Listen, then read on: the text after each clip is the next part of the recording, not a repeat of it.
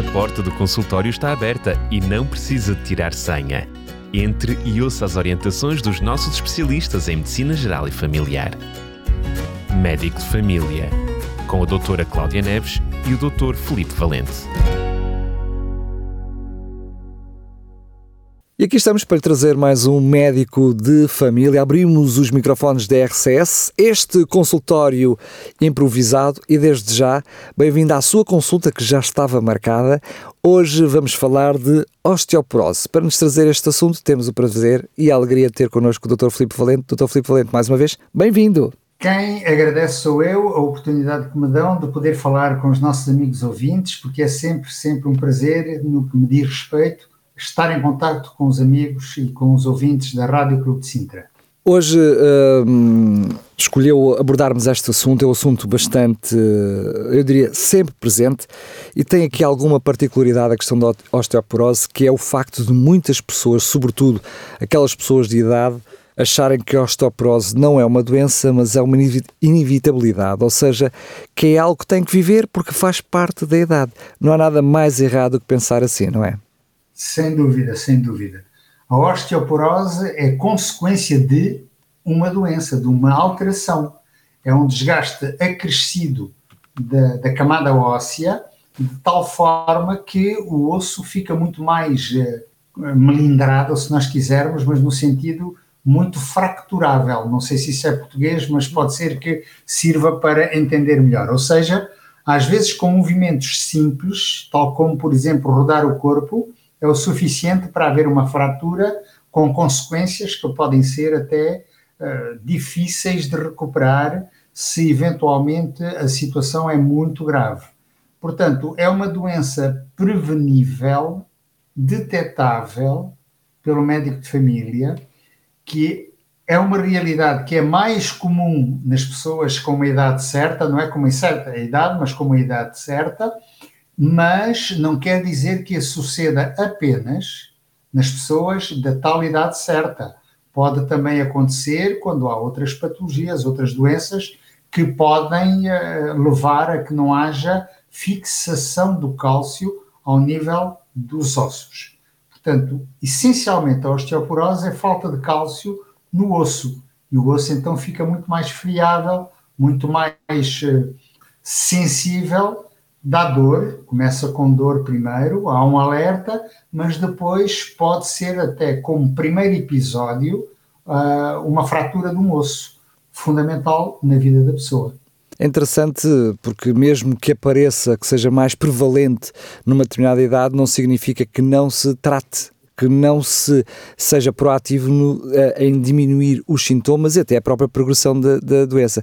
Muitas vezes as pessoas, sobretudo até uh, as senhoras após menopausa, sabemos que muitas vezes é, há aqui uma prevalência muito grande, tendem a não fazer nada porque, é, é ou seja, é, é, como se fosse alguma coisa natural, não é? Então não vale a pena fazer nada. E é uma pena porque estão a privar-se a si mesmo de ter uma, uma melhor qualidade de vida. Sem dúvida nenhuma, sem dúvida nenhuma. E é, numa fase inicial, enfim, até um certo grau de osteoporose, é perfeitamente uh, assintomática. Não há sintoma nenhum que possa detectar ou determinar se a pessoa tem ou não uma osteoporose. Agora, uh, há certos critérios que podem levar o médico a suspeitar de alguma coisa deste tipo e então procurar eh, ver se eventualmente a concentração de cálcio no osso é suficiente e caso não seja, então fazer a substituição.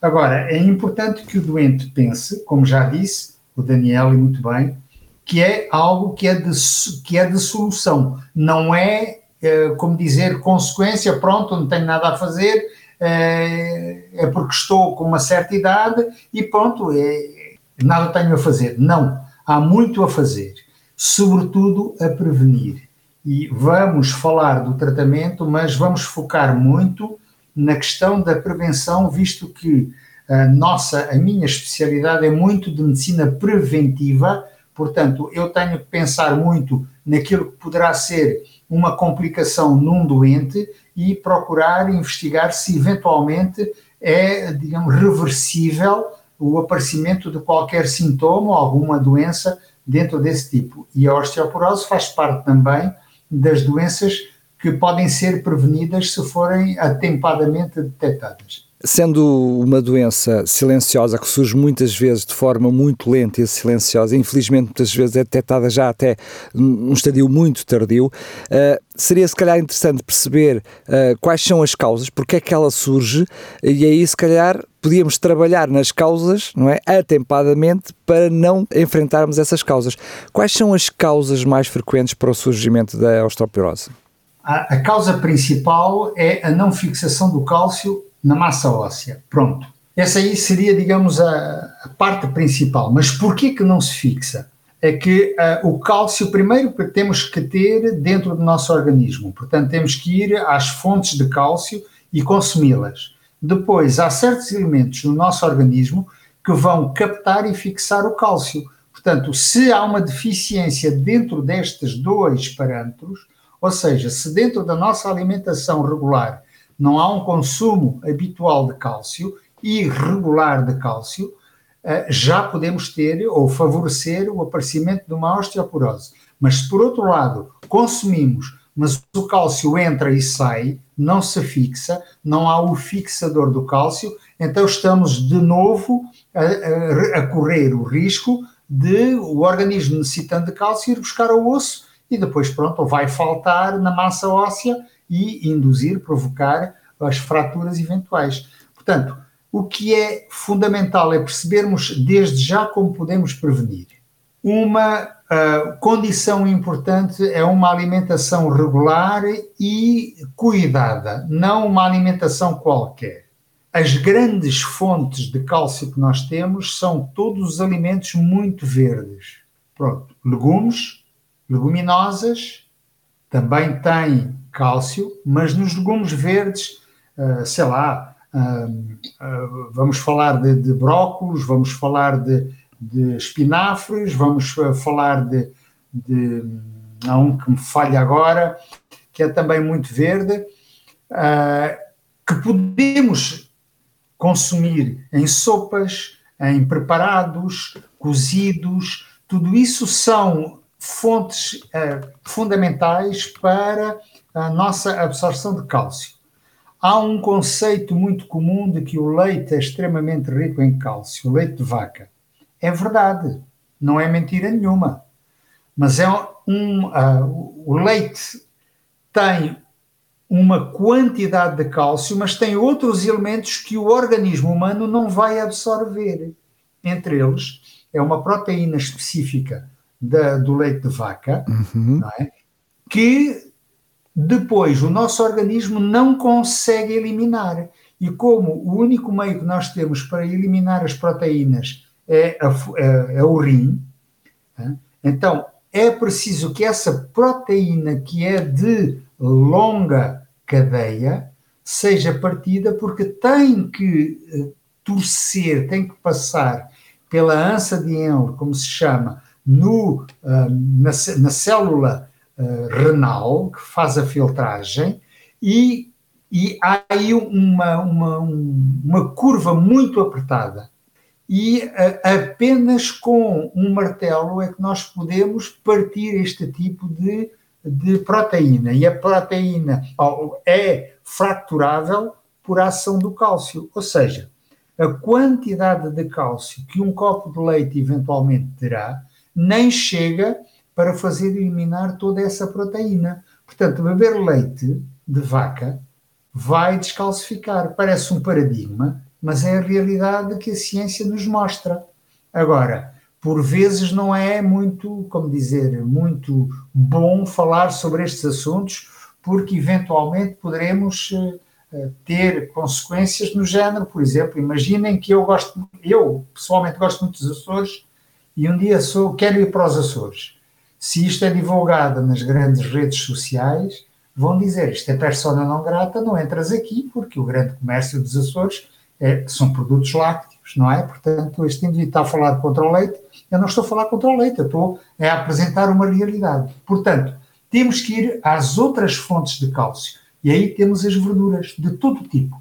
Alface, salsa, coentro, Uh, o espinafre, por exemplo. O espinafre, os espargos, o, uh, uh, tudo isso é extremamente, extremamente rico em cálcio e esse cálcio entra todo. Agora, uma vez consumido o cálcio, é preciso uh, buscar, digamos, na nossa cadeia alimentar e trazê-lo para dentro do organismo. E aí temos a vitamina D. Claro. É uma das funções da vitamina D. Como fixante, não é? D, perdão? Como fixante.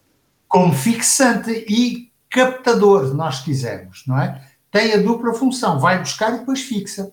Fixa onde ele é necessário. O cálcio é necessário, já dissemos, no todo o nosso aparelho osteoarticular, portanto, e muscular também, tendões, músculos, ossos, nas uh, cartilagens, estava-me a fugir este, este mas também é muito importante no funcionamento cerebral e no aparelho cardiovascular, sobretudo no que diz respeito ao coração. O coração também precisa de cálcio para funcionar convenientemente. É um regulador, é um ritmador, não, não é bom este termo, mas enfim, ajuda muito para conservarmos um ritmo de vida como deve ser. Exato. Por isso é que um déficit de vitamina D pode, por exemplo, provocar, além de uma osteoporose, pode provocar também alterações ao nível da, da, da, da capacidade cognitiva da pessoa, por exemplo, e pode dar alterações ao nível cardíaco também. Portanto, como vemos, nós funcionamos como um todo. Agora, uma vez tendo o cálcio suficiente, há outro elemento também muito importante que é um microtraumatismo, tipo pressão sobre o osso, para que o osso por si sinta necessidade de, de cálcio. Então, uma marcha regular, um caminhar regularmente, seguramente que vai prevenir uma osteoporose desde que nós tenhamos o cálcio em quantidade suficiente, a vitamina D também. Portanto, o simples facto de irmos marchando de uma forma regular, quanto tempo? Isso é variável. O importante é estabelecer, digamos, uma regra e eu vou fazer uma caminhada de, pronto, é a meu gosto. É, ou é seja, evitar o sedentarismo, não é? O sedentarismo é outro inimigo da, da, da da, da osteoporose. Aliás, eles são é, é muito amigos. São, são muito amigos. sim, sim, sim, sim, sim. Portanto, tudo isso são elementos extremamente importantes para que nós façamos a prevenção da osteoporose, não é? Vimos que há aqui uma, uma ligação muito grande ligada ao estilo de vida, não é? Se estamos a falar do exercício físico, alimentação, mas há, há fatores, outros fatores que me estou a lembrar agora, e corrija-me por favor se eu estiver errado, que podem, ou seja, fazer perder até o cálcio que eu consumo. Eu estou-me a lembrar, por exemplo, do tabagismo e do consumo de álcool. São, por exemplo, dois, dois fatores ligados ao estilo de vida que podem ser eles, uh, fatores de nós perdermos o cálcio que temos, não é? Sem dúvida. E ia também falar sobre isso, ainda bem que falou. E isso também é algo de evitável e é muito social. Portanto, o facto de estarmos numa sociedade social, isto é um reforço, não é? Facilmente, a melhor forma de, de, de começar uma, uma, uma conversa, por vezes, é com um copozinho, ou com um cigarro, ou com coisa assim. Agora, eu posso também socialmente estar com os outros, estar alegre e feliz, sem consumir algo que possa ser nocivo para mim. E sem dúvida nenhuma, o álcool é algo que é nocivo sempre desde que entra até que sai. E o tabaco, da mesma forma. E de uma forma geral, quando se fala nestes tipos de, de hábitos, nós procuramos sempre uma justificação para o ter. Ou porque sou muito nervoso, ou porque sou não sei quê, ou porque não sei o que mais, mas no fundo isto é tudo uma adição. Claro. Portanto, a pessoa está dependente deste fator que, ao não ter, obriga a pessoa a consumir de uma forma ou de outra. Portanto, sem dúvida nenhuma que este tipo de hábitos vai também reduzir a quantidade de cálcio. Tanto mais que, por exemplo, no tabagismo, o coração, por exemplo, acelera, o pulso acelera sempre. E então, nesse caso, há um maior consumo de cálcio porque o coração está a trabalhar mais. Exato. E se eventualmente não houver a quantidade de cálcio, também vai favorecer, porque vai buscar o cálcio onde poderá ser secundário, como é o osso, e levar para um órgão que é principal, que é o coração. Sabemos que há muitas vezes alguns médicos que aconselham Uh, o aporte de, de, quer de cálcio, quer de vitamina D, quer nas mulheres uh, pós-monopáusicas e nos idosos a partir de, de determinada idade. Eh, na sua opinião, na sua prática clínica, também aconselha este tipo de acréscimo de cálcio e de vitamina D ou aquilo que nos propõe como estilo de vida na realidade é suficiente mesmo nestas duas questões concretas? Em relação ao cálcio, eu acho que é muito fácil nós darmos a quantidade suficiente só com uma regra de higiene de vida uh, salutar. Uhum. Em relação à vitamina D, a coisa já é um bocadinho diferente, porque a vitamina D implica uma exposição solar. E exposição solar que hoje já não tem o mesmo efeito como tinha há 60 anos atrás, 50 anos atrás. E a causa não é no ser, não está no ser humano. A razão é porque uh, o, o raio solar que vai fazer induzir a produção da vitamina D na camada gorda da nossa pele não tem a inclinação desejável para produzir esta vitamina D. Então, o que é que acontece? Exposição solar, em princípio, terá que ser forçosamente sem protetor solar, e hoje em dia sabe-se que, em termos estatísticos, tem que ser da ordem de 4 a 6 horas diárias, apanhando as horas de maior incidência solar, portanto, as horas mais quentes, e com 80% do corpo exposto. Ou seja, é muito fácil arranjar alterações de outra ordem ao nível da pele, tipo cancros e outras coisas, e continuar a manter um nível de vitamina D baixo. Agora, em certas pessoas, e isso sabe-se que em termos mundiais, estatisticamente, aproximadamente 85% da população mundial tem déficit de vitamina D, não é por acaso. Claro. Imaginemos um trabalhador que trabalha na construção civil, passa 8 horas em cima de um edifício, o trabalho é muito duro em termos de esforço. Transpiram que se fartam. Não vão cobrir-se de, de, roupas e estão com, com a pele ao ar, ao ar e mesmo assim têm déficit de vitamina D. Portanto, nessa situação eu diria, eu iria muito mais para a vitamina D, mas para o cálcio, um estilo de vida correto, aí sim a pessoa vai ter a quantidade de cálcio suficiente para fixar e para prevenir a osteoporose. Sendo que presumo que mesmo neste caso, sobretudo nas mulheres né, que têm uma forte incidência nessa área, enfim, uh, mais. mais, tem mais incidência, que seja uh, que, que, cada caso seja um caso no sentido de poder ser acompanhado pelo seu médico de família para, fazer, para manter essa vigilância e essa avaliação, não é? Sem dúvida. A avaliação prévia é sempre uma pesquisa para ver se a pessoa tem ou não osteoporose. Tem, muito bem. Agora vamos ver outros valores. Habitualmente eu faço isto quase por sistema nas senhoras aí que a partir dos 60, 65 anos, só por uma questão de ter um, um parecer nessa altura, ok? Mas o doseamento da vitamina D, que é uma análise muito simples, essa pode-se fazer a qualquer altura da vida. Mesmo às vezes em jovens nós encontramos déficit de vitamina D, porque, enfim, em termos pediátricos, eu ainda sou do tempo em que se dizia vitamina D só no primeiro ano de vida, depois é exposição solar e siga. Hoje em dia já não podemos falar desta forma, não é? A coisa Exato. está completamente diferente, porque isto tem a ver com estas eh, mudanças todas, e isto tem muito, muito a ver, e voltamos a um, a um ponto muito, como dizer, sensível na camada, na camada de ozono. E o que é que faz isso? É a poluição, é a ação do homem que está a destruir aquilo que Deus criou para que fosse uh, favorável para o ser humano. E voltamos ao mesmo. Agora, uma vez que temos uma situação destas, agora temos que agir, temos que prevenir. E aí então, perdão, temos que usar dois tipos de medicamentos. Portanto, um é o cálcio, se houver déficit de cálcio, outro é um fixador de cálcio que existe sob diversas formas, a grande maioria das vezes é um comprimido que é tomado semanalmente, uma vez por semana e pronto. E uh, também a, a associar a vitamina D. Hoje em dia no mercado até temos uh, associações fixas de cálcio e vitamina D, portanto é fácil num só comprimido fazer o que é necessário, não é? E pronto, e a partir daí podemos prevenir, ah, só a, voltando ao fixador, vamos aproveitar para, para uh, corrigir um erro que depois vemos, passado algum tempo, que deixa de existir.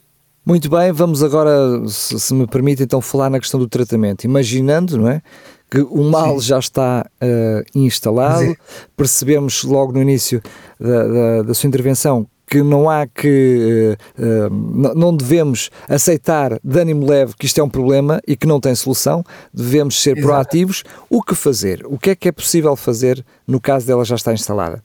Eu diria, na verdade, é quando ela chegar. Sim, nós temos no mercado, portanto, já disse, a vitamina D e, uh, e o cálcio já associados num só comprimido. Normalmente, esta, esta, esta medicação uh, uh, é tomada duas vezes ao dia, um reforço, mas o fixador é um produto químico chamado alendronato, que existe sob diversas formas. Há em comprimidos, há em comprimidos que são uh, efervescentes, há várias formas de tomar, há várias dosagens, a mais comum são 70 miligramas, e faz-se um comprimido mensal. E associado a isto, então, o dito cálcio, uh, um mensal, um, semanal. O alendronato é um comprimido semanal. Eu, eu peço desculpa de me ter enganado. Enquanto que o cálcio normalmente deve ser dado em duas tomas uma de manhã e outra uh, à tarde ou à noite. Habitualmente, o cálcio e a vitamina D deveria ser dado antes da refeição. Não quer dizer que seja com um intervalo muito grande, mas pelo menos 5 minutos antes das refeições. No caso de ter que tomar o alendronato, deverá tomar aproximadamente meia hora antes do pequeno almoço, no dia em que deve tomar. E durante este intervalo de meia hora não se deve deitar, uhum. porque enquanto não for absorvido, aumenta discretamente a acidez ao nível do estômago e pode provocar uma certa azia, um ardor na parte uh, superior do estômago, só porque, como é um ácido alendrónico, que é o alendronato, vai fazer com que aumente também a acidez ao nível do estômago. Mas uma vez que depois de meia hora já está absorvido, faz-se uma alimentação, tudo entra no normal. E quem eventualmente estiver a fazer esta combinação pode tomar os dois comprimidos juntos sem qualquer problema, sem qualquer complicação, eh, tanto mais que até o cálcio e a vitamina D na forma efervescente, por exemplo, até reduz ligeiramente a acidez ao nível do estômago mas é preciso que o ácido alendrónico, o alendronato, seja uh, absorvido em meio ácido, por isso é que deve ser em jejum. E isto é um tratamento longo, não é um tratamento de uma embalagem. As embalagens uh, comerciais têm quatro comprimidos, dão para um mês.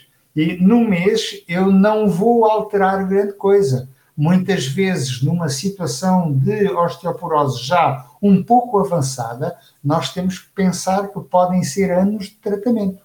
E até com medicação para aumentar a massa óssea, não é? Sim.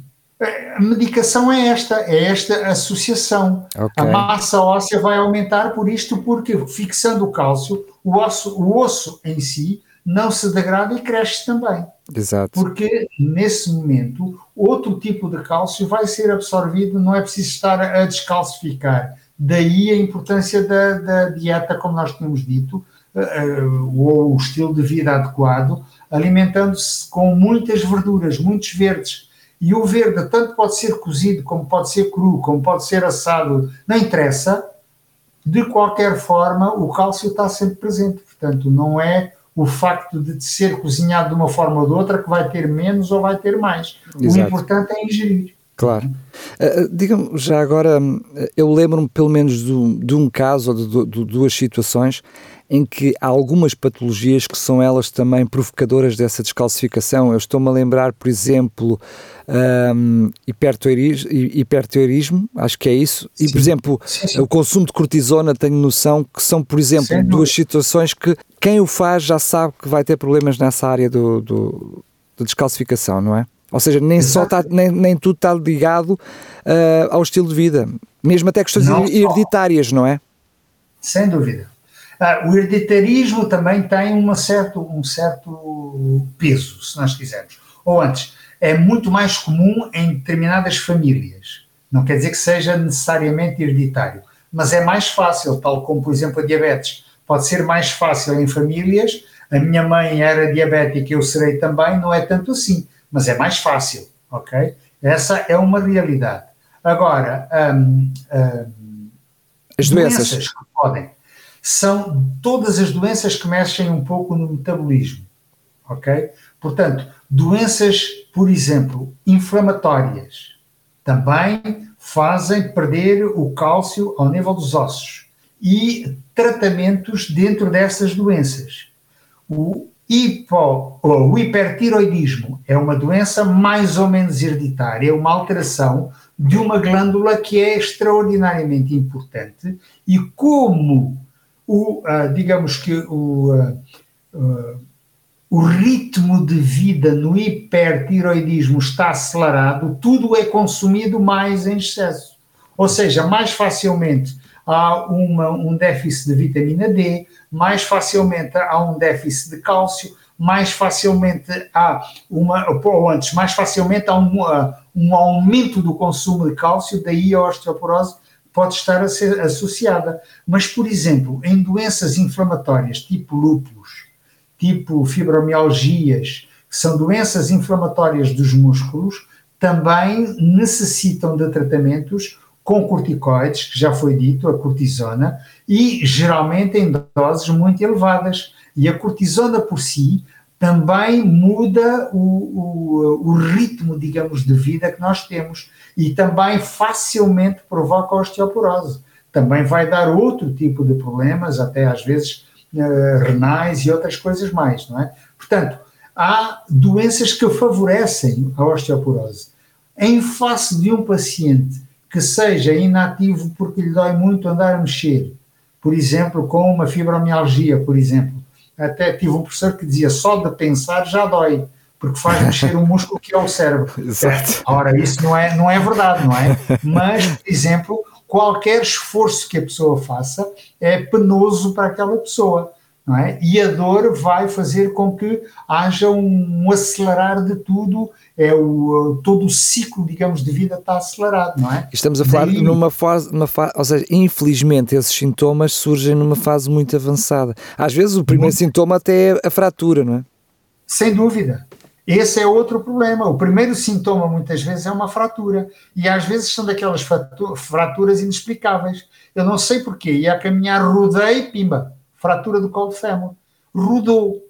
Só porque o pé não rodou também, fixou um bocadinho, fez um entorcezito do colo do fémur e rachou porque não havia massa óssea suficiente para resistir àquele traumatismo ligeiro, ok? Outros foi, estava a descer uma escada e passei de um degrau para o outro e pumba, uma fratura do colo do fémur, por exemplo, ok? Outros fraturas de, de ossos grandes mesmo, tipo tíbia e o fémur mesmo, não só o colo. Exato. Portanto, Sendo que fratu fraturas nos punhos é muito comum. Sim, também, mas isso precisa sempre de um traumatismo. Exato. Não é? Eu vou, desequilibro, ponho a mão numa parede Correto. e fraturei okay. o punho também porque tenho uma osteoporose, porque não há uma concentração suficiente de, de, de cálcio nos meus ossos, não é? Agora, tem que se ver se eventualmente não há outras doenças que possam ter induzido uma fratura tão simples, tão, tão evitável, se nós quiséssemos, não é? Sendo, um, enfim, uma doença não só, infelizmente temos muitos jovens, até crianças já com problemas lá está, sempre associados a outras questões com problemas de osteoporose, mas sendo realmente uma doença muito comum a, a, partir de, enfim, de determinada idade, enfim, há aqui, um, há aqui uma marca muito grande que é a menopausa nas senhoras, mas sendo uma coisa muito localizada, implicaria de todos nós, não é? ao chegar a esses momentos ou até antes disso, né, já vive tendo um estilo de vida preventivo, mas pelo menos nessas alturas fazer as tais visitas regulares ao médico de família, no sentido de ir avaliando tudo isto de uma forma, hum, eu diria, mais permanente, não é? Ou seja, muitas vezes vemos que estas coisas podiam ser evitáveis. Sem dúvida, sem dúvida. E é preciso também que o médico de família em si também esteja sensibilizado para isso. Porque se eventualmente não pensar numa situação destas, nunca vai pedir, um, por exemplo, uma, uma densitometria óssea, onde vamos ver então a concentração de, de cálcio no osso, não é? E aí calcula-se no osso esponjoso, que é, que é uma vértebra, e no osso mais rijo, que é o colo de fémur, que é onde mais facilmente nós vamos uh, fazer, vai haver um, um desnível, uma redução da concentração de osso. Agora, hoje em dia, por razões que muitas vezes estão fora do âmbito de, de, do exercício da medicina, nós somos até pressionados a dizer que são uh, exames que são dispensáveis.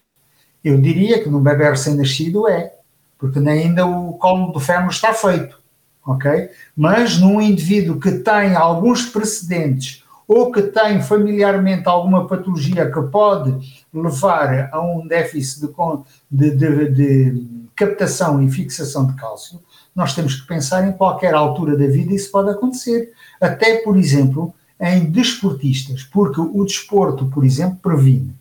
E quando há alguém que corre, por exemplo, o simples facto de correr, o impacto do pé no chão vai fazer com que haja uma pequenina inflamação ao longo do osso e então o cálcio fixa-se mais facilmente. Ou seja, está a fazer prevenção. Mas não é raro em certos jovens terem que parar completamente a sua atividade física porque já têm uma osteoporose de, de risco. Okay? Pode haver aí outro tipo de patologia e a nós, técnicos de saúde, é que nós temos que tentar pensar nisso e ir investigar se eventualmente é qualquer coisa de genético ou se, se terá a ver com outro tipo de, outro tipo de patologia. Agora, há, há que pensar sempre que a esperança de vida continua a ser a mesma que era, ok? okay? O homem, 84 anos, e a mulher, mais 4. E o meu pai, até, isto é só para aliviar um bocadinho a tensão, dizia: E tu sabes porquê que as mulheres duram mais tempo? Não, é que os homens têm que aturar as mulheres, portanto têm que as ouvir, e isso vai-lhes tirar 4 anos de vida. Uma coisa não tem nada a ver com outra. Uma coisa não tem nada a ver com outra. O que é certo é que a esperança de vida habitual é esta. E quanto mais avançados estivermos, maior é o risco de termos. Então, nessa altura, somos nós, técnicos de saúde, que temos que pensar: este é um indivíduo a quem eu tenho que fazer um despiste. Está tudo em ordem, siga. Há algum problema? Então vamos tentar. E hoje em dia, felizmente, até já há campanhas de despiste deste problema. Às vezes fazem-se densitometrias em massa, pessoas que vão circular na, na, nas vias. Com rastreios. Públicas, Exatamente, faz-se rastreios e isso é fundamental porque depois nós somos alertados uh, por todos os meios dizendo o seu doente X está com este problema, é favor de tomar isso em conta. Muito bem. Uh, vimos então que, enfim, passa a ser quase recorrente que vamos vendo que muitos dos problemas de saúde estão ligados diretamente a um estilo de vida. Este é e não só, e provavelmente podemos começar a, prevenir a osteoporose, digo eu, uh, doutora uh, Filipe Valente, mesmo que ela seja lá após 65 anos, podemos começar a preveni-la quando, por exemplo, uh, uh, decidimos amamentar o nosso filho, né? por exemplo. Logo aí nós já estamos a trabalhar para prevenir a osteoporose logo mais lá à frente no, no tempo, não é? Sem dúvida nenhuma. E depois incutir também nas crianças o estilo de vida que é algo que muitas vezes nós não fazemos, não é? E há crianças que, por exemplo, que não toleram determinadas uh, proteínas, determinados, uh, de, de, determinados alimentos. Portanto, a intolerância ou, ou alergia à lactose e outras coisas. Mas nós nem precisamos do leite para sobreviver, nós temos outros meios para poder sobreviver com benefícios. Então vamos, dentro do possível, procurar investigar quais são os tais oito remédios naturais que nós encontramos na palavra de Deus e que podem servir até para nosso benefício, para uma longevidade, enfim, normal, natural, mas sem consequências que podem limitar a vida de qualquer pessoa. Vamos imaginar alguém nos 80, 80 e tal anos, uma fratura de colo de fêmur. Vai ser algo de muito complicado para recuperar uma senhora que tem 85, 86 anos faz uma fratura de colo de fêmur. Aí não vamos pensar em fazer de forma, como dizer, uh, não invasiva. Temos mesmo que pôr uma prótese do, do, do colo de fêmur, não é? Tem que fazer uma, uma aplicação de uma prótese de, de, de, do, do colo do fêmur. Ora, isto vai implicar um desgaste físico para esta paciente, emocional também, uma dependência durante bastante tempo e por vezes são pessoas que eram ativas, autónomas, que ficam dependentes para o resto da vida. E a esperança de vida, sabe-se, que aí é muito curta, porque em termos emocionais mexe muito com o ser humano e ele pura e simplesmente desiste de viver e pronto, e rapidamente pode falecer. Muito bem, Dr. Filipe Valente, como sempre, é um gosto enorme estar à conversa consigo, eh, que cada um de nós, muitas vezes, nós estamos aqui aos microfones, mesmo sendo médico do Dr. Filipe Valente, nós somos os primeiros a absorver esta informação e ter que fazer dela prática. Não basta saber a teoria, temos que colocar na prática. Antes de terminar, queria perguntar-lhe um, o que é que tem para nós no próximo programa. Ora bem, uh, há um, um problema, digamos, que nós vemos no foro psicológico, psicopsiquiátrico, se nós quisermos, que é a anorexia nervosa, que muitas vezes nós associamos às meninas, às jovens, mas temos que pensar que não é exclusivo do sexo feminino e que pode acontecer também numa idade mais avançada. Se calhar poderíamos um dia destes conversar sobre este assunto para tentar esclarecer um bocadinho como primeiro diagnosticar e depois como tratar uma situação destas que pode ter consequências terríveis para a vida inteira. Muito bem, mais uma vez, Dr. Filipe Valente, muito obrigado e até ao próximo programa, se Deus quiser. Muito obrigado e até, até breve. A porta do consultório está aberta e não precisa de tirar senha. Entre e ouça as orientações dos nossos especialistas em Medicina Geral e Familiar. Médico de Família, com a doutora Cláudia Neves e o Dr. Felipe Valente.